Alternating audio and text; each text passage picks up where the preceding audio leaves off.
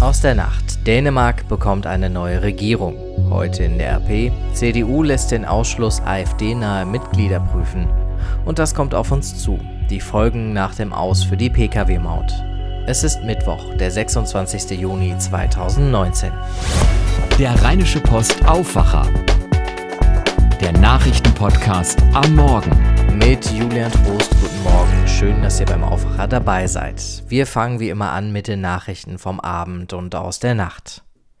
In Dänemark gibt es bald eine neue Regierung. Mette Frederiksen wird neue Ministerpräsidentin und mit ihrer sozialdemokratischen Partei allein regieren. Weil es eine Minderheitsregierung ist, mussten sich die Sozialdemokraten erst mit drei anderen Parteien auf eine Zusammenarbeit einigen. Das hat fast drei Wochen gedauert.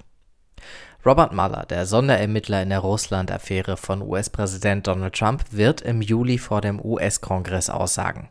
Mueller hatte das bisher abgelehnt. Alles, was er zu sagen habe, stehe in seinem gut 400-seitigen Bericht, den Mueller vor einigen Wochen vorgestellt hatte. Darin steht unter anderem, dass Russland versucht hat, Einfluss auf die Präsidentschaftswahl 2016 zu nehmen und dass das Team von Donald Trump mehrfach Kontakt zu russischen Regierungsvertretern hatte. Einen definitiven Beweis für eine Verschwörung konnte Maller nicht finden. Dafür waren in dem Bericht eine ganze Reihe von Vorfällen aufgelistet, bei denen Donald Trump versucht haben könnte, die Justiz zu behindern.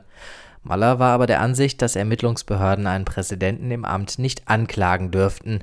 Das dürfe nur der Kongress und der bekommt jetzt am 17. Juli eine Aussage von Maller vor dem Justiz- und dem Geheimdienstausschuss. In der Rheinischen Post von heute geht es auf der Titelseite um die Rolle sozialer Netzwerke wie Facebook bei der Verbreitung von Kinderpornografie. Laut dem Landeskriminalamt würde solches Material auch über diese Plattformen getauscht. Auch Kontakte würden untereinander geknüpft. Unter anderem von der FDP-Landtagsfraktion gibt es Kritik an den Betreibern der Plattformen. Ihr innenpolitischer Sprecher Mark Lübcke sagt, wir sehen auch eine Mitverantwortung von Facebook und Co. bei der Verhütung und Verhinderung von Kindesmissbrauch im Netz. Auf der Seite 2 geht es um die CDU und ihren Umgang mit Parteimitgliedern, die die Nähe der AfD suchen. Eine Zusammenarbeit hat die CDU eigentlich verboten. Auf kommunaler Ebene gibt es aber mehrere Fälle, bei denen es eine solche Zusammenarbeit zwischen CDU und AfD durchaus bereits gibt. Und in mehreren ostdeutschen Ländern haben sich CDU-Politiker dafür ausgesprochen, auch eine Zusammenarbeit auf Landesebene nicht auszuschließen. Christina Dunz erklärt, wie hoch die Hürden für einen Parteiausschluss sind und ob die CDU damit Erfolg haben könnte. Nach den Klimaprotesten am Wochenende im rheinischen Braunkohlerevier, da gab es Kritik an den Aktivisten, weil sie durch die angrenzenden Felder gelaufen sind und so einen Teil der Ernte zerstört haben. Die Beschwerde eines Landwirts, der auf seiner Internetseite als Bauer Willi auch zu anderen Themen schreibt, fand besonders viel Zustimmung. Wir haben das Thema nochmal aufgegriffen und auch mit dem Bündnis Ende Gelände über die Kritik gesprochen. Sprecherin Nike Malhus kann den Ärger verstehen. Bei unseren Aktionen sind wir manchmal gezwungen, über Felder von Bäuerinnen und Bauern zu laufen. Wir versuchen dies zu vermeiden, wo es geht. Leider zwingt uns die Polizei manchmal von den Wegen abzuweichen, damit wir an die Orte der Zerstörung kommen können und die Klimazerstörung dort stoppen können, wo sie produziert wird. Wir möchten uns aber natürlich bei allen Bäuerinnen und Bauern entschuldigen, wenn wir deren Felder äh, beschädigt haben.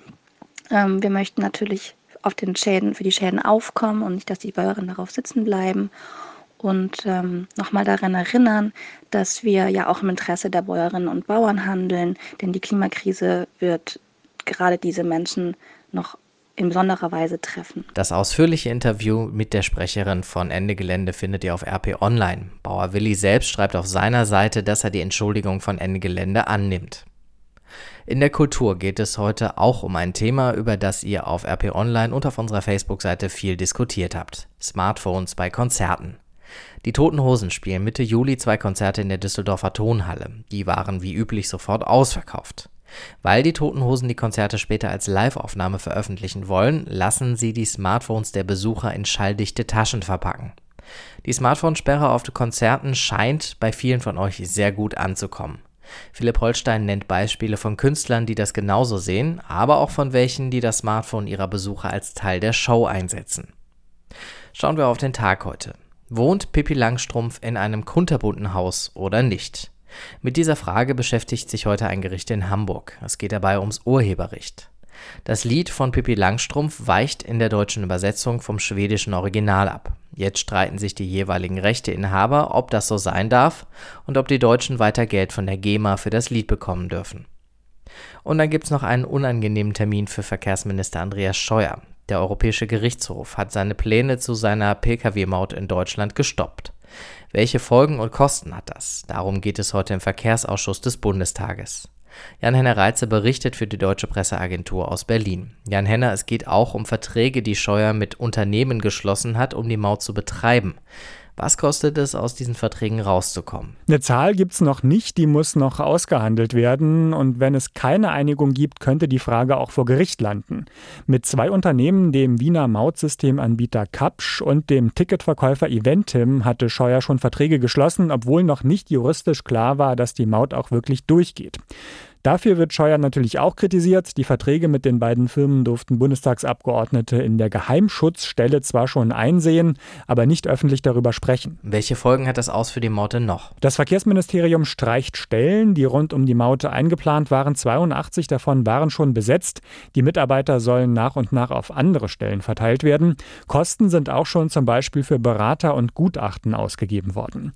Dann sind ja auch Einnahmen aus der Maut schon eingeplant gewesen mit einer Milliarde Milliarde Euro hatte Scheuer schon gerechnet, die er in Straßen, Schienen und Wasserwege stecken wollte. Allerdings ist umstritten, dass wegen der Kosten für das Mautsystem am Ende wirklich so viel von den Einnahmen übrig geblieben wäre. Danke, Jan Henner. Das Wetter bei uns in NRW kühler als gestern, aber noch immer über 30 Grad. Dazu scheint die Sonne, morgen gehen die Temperaturen noch weiter zurück aber es sieht die nächsten Tage erstmal nicht nach Regen aus. Wenn ihr vor der Haustür Bäume oder Pflanzen seht, die ihre Ohren hängen lassen, dann gönnt ihnen ruhig mal einen Schluck aus der Gießkanne. Die Städte kommen nämlich nicht mit dem Bewässern nach. Und auch Tiere freuen sich über kleine Wasserschalen draußen. Das war der Aufwacher für den Mittwoch heute. Ich bin Julian Trost. Kommt gut durch die Hitze heute. Bis dann. Mehr bei uns im Netz www.rp-online.de